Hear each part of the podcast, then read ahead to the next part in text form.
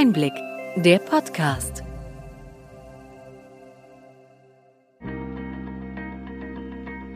Sie hören den Einblick-Podcast, der Podcast für den tieferen, aber knackigen Einblick in die relevanten Ereignisse des Gesundheitswesens der vergangenen Woche vom Gesundheitsmanagement der Berlin Chemie.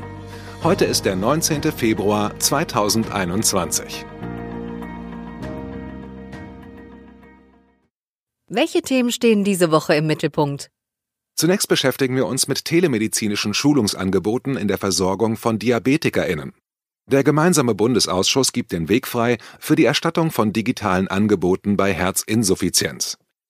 Immer mehr Ärztinnen nutzen den elektronischen Heilberufsausweis. Weiter berichten wir von der Einigung bei den Technikpauschalen. Kritik an der Gematik kam diese Woche von Ärzteschaft und Kassen. Ein gutes Beispiel für Vernetzung gibt es in Nordrhein-Westfalen mit dem virtuellen Krankenhaus. Wir sprechen auch über verschiedene Aspekte der weiteren Impfkampagne gegen Covid-19. Doch zunächst zum Preis für Gesundheitsnetzwerker. Da hat die Jury eine Vorauswahl getroffen. Richtig. Die Jury hat diese Woche die zehn Projekte für die diesjährige Shortlist benannt. Alle Nominierten setzen auf digitale Technologien zugunsten einer besseren und strukturierteren Vernetzung in der Gesundheitsversorgung. Wir sind gespannt, wer das Rennen um den mit 20.000 Euro dotierten Preis machen wird. Die Preisverleihung findet am 16. März im Rahmen des Digitalen Kongresses für Gesundheitsnetzwerker statt. Der Preis für Gesundheitsnetzwerker, den Berlin Chemie seit 2012 jährlich vergibt, prämiert Projekte, die die aktuellen Herausforderungen in der Gesundheitsversorgung verbessern möchten. Die zentralen Kriterien für die Vergabe sind Vernetzung, Innovationsgehalt, Patientennutzen und Prozessqualität. In den Show Notes zu dieser Podcast-Folge finden Sie die Liste der Nominierten und weitere Informationen zum Kongress für Gesundheitsnetzwerker. Bleiben wir bei digitalen Technologien. Die Dynamik bei deren Einsatz soll nach dem Ende der Pandemie nicht im Sande verlaufen, fordert der Verband der Diabetesberatungs- und Schulungsberufe VDBD. Diabetologische Schwerpunktpraxen bieten derzeit vor allem Videoschulungen und Beratungen an, um die analogen Kurse pandemiegerecht zu ersetzen. Durch digitale Angebote ließen sich auch immobile oder berufstätige Patienten mit professionellen Schulungsangeboten gut erreichen. Diese sollten dauerhaft zur Kassenleistung gemacht werden, so der Verband. Bei Befragungen für den Digitalisierungs- und Technologiereport DUT 2021 zeigten sich 60 Prozent der befragten DiabetesberaterInnen und AssistentInnen überzeugt, dass digitale Schulungsangebote in fünf Jahren essentiell für die Versorgung von DiabetikerInnen seien.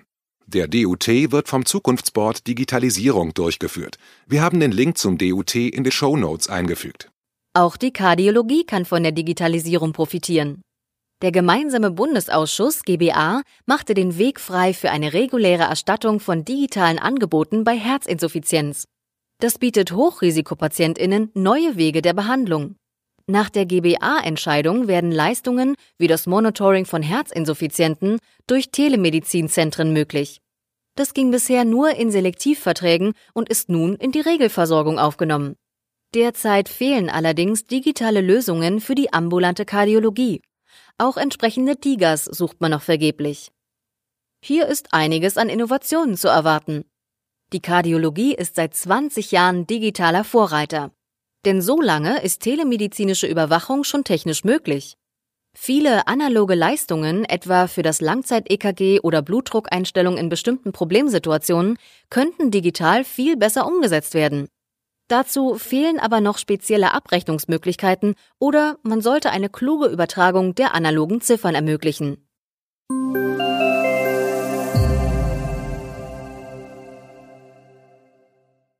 Um die digitalen Möglichkeiten nutzen zu können, brauchen Ärztinnen den elektronischen Heilberufsausweis, kurz EHBA. Hier gibt es inzwischen positive Zeichen. Die monatlichen Zuwachsraten sind hoch, allerdings auf einem noch niedrigen Niveau. Im ambulanten Sektor besaßen Anfang Februar knapp 18 Prozent der Ärztinnen einen EHBA, im stationären Sektor waren es lediglich knapp drei Prozent. Der EHBA wird etwa dazu benötigt, elektronische Arztbriefe beim Versand zu signieren, oder auch um Notfalldaten oder den Medikationsplan auf der Gesundheitskarte mit einer elektronischen Signatur zu versehen. Zur zunehmenden Digitalisierung im Gesundheitswesen passt, dass sich KBV und GKV Spitzenverband auf neue Technikpauschalen für die elektronische Patientenakte EPA und das E-Rezept verständigt haben. Allerdings musste das Bundesschiedssamt eingeschaltet werden, nachdem man sich zunächst nicht einigen konnte. Für zusätzliche stationäre Kartenterminals für Notfalldatenmanagement und elektronische Behandlungspläne erhalten Praxen nun 595 Euro. 60 mehr als bislang. Für Geräte, die seit dem 1. Oktober letzten Jahres angeschafft wurden, kann diese höhere Pauschale auch rückwirkend abgerechnet werden. Damals war die Zusatzpauschale in diese Höhe ausgelaufen.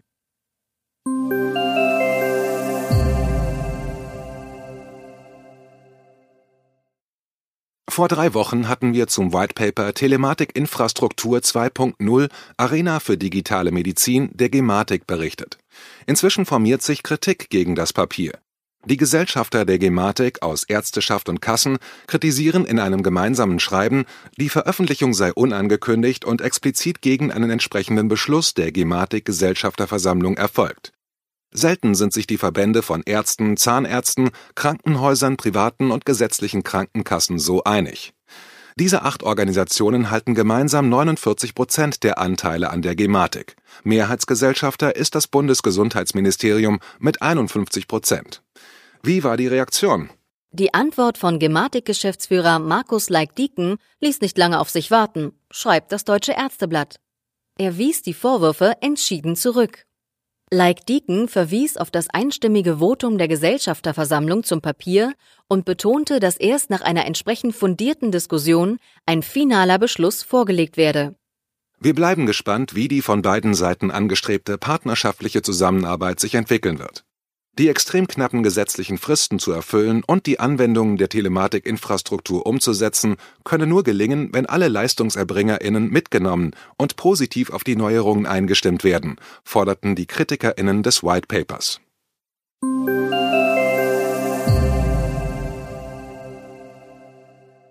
Grundlage für alle Bestrebungen zur Digitalisierung sind entsprechende Kompetenzen der PatientInnen als Nutzer.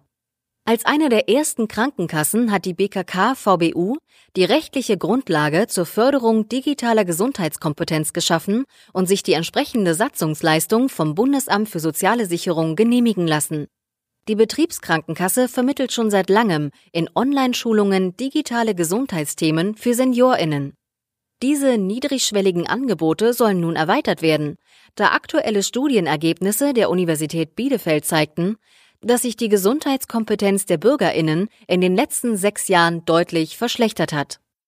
Wir hatten schon darüber berichtet, dass in Nordrhein-Westfalen das virtuelle Krankenhaus 39 Krankenhäuser per Videosprechstunde für Covid-Erkrankte vernetzt.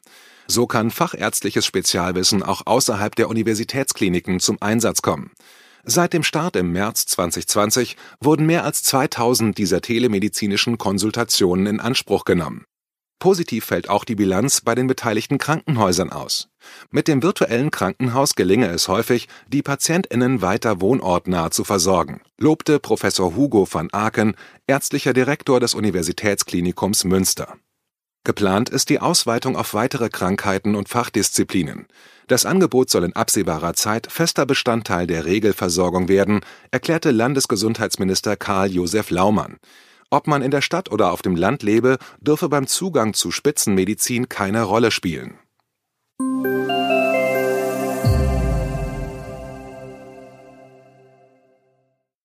Kommen wir zum beherrschenden Thema in Deutschland, zu den Impfungen gegen Covid-19. Beschwerden über die verschiedenen Online-Portale zur Buchung von Impfterminen in den Bundesländern lassen Stimmen lauter werden, die eine einheitliche Lösung fordern. Scharfe Kritik kommt hierzu auch vom Branchenverband Bitkom.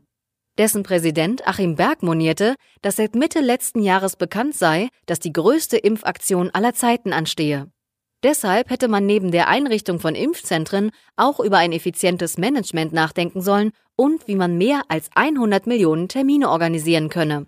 Die Impfzentren stehen inzwischen, aber das bisherige Terminmanagement habe sich nicht bewährt. Letztlich sei die Situation einer Hightech-Nation unwürdig, so Achim Berg weiter.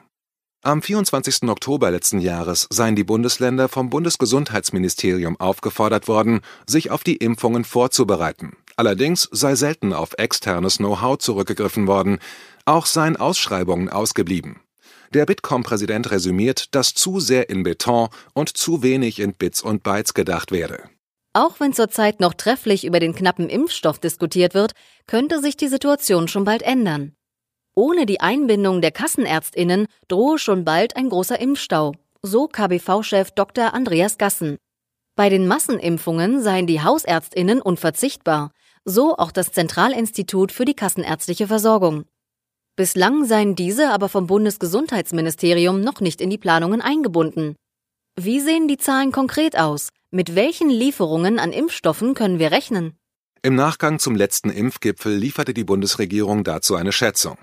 Bis Ende März werden rund 18 Millionen Impfdosen ausgeliefert.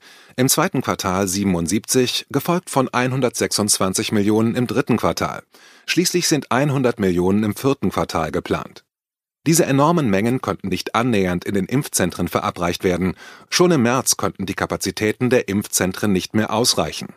Das Bundesgesundheitsministerium gehe auch von einer Einbeziehung der Arztpraxen in die Impfkampagne aus, neben Impfzentren und mobilen Impfteams. Allerdings kämen derzeit wenig Signale aus dem Ministerium, um die Sache voranzutreiben, so die Kritik der KBV. Was für Themen stehen in der nächsten Woche an? Viele Menschen hoffen, dass uns die Impfkampagne einen normalen Alltag im Land zurückbringt. Die von Bundesgesundheitsminister Jens Spahn geplante neue Teststrategie mit mehr Point-of-Care-Tests und kostengünstigen Laien-Selbsttests könnte dieses Ziel unterstützen. Zurzeit liegen nur die Eckpunkte für die Strategie vor, aber in der kommenden Woche werden die Vorhaben konkreter diskutiert. Wir bleiben dran und hoffen, dass wir bald auch zur Zulassung von Laientests berichten können. Vom Gesetzesvorhaben zur Fortschreibung der epidemischen Lage in Deutschland hatten wir kürzlich gesprochen. Hier steht die Anhörung zu dem Gesetz gleich am Montag an. Vielen Abgeordneten des Bundestages geht die Beteiligung des Parlaments bei den Entscheidungen der Pandemiemaßnahmen nicht weit genug. Wir sind gespannt, was die Expertinnen in der Sitzung vorbringen werden. Wir hoffen, dass Ihnen die breite und bunte Palette an Nachrichten und Informationen gefallen hat. Bitte schicken Sie uns gerne Anregungen und Fragen an gesundheitsmanagement berlin-chemie.de. Wir wünschen Ihnen für die kommende Woche alles Gute und freuen uns, wenn Sie am kommenden Freitag wieder dabei sind beim Einblick-Podcast vom Gesundheitsmanagement der Berlin Chemie.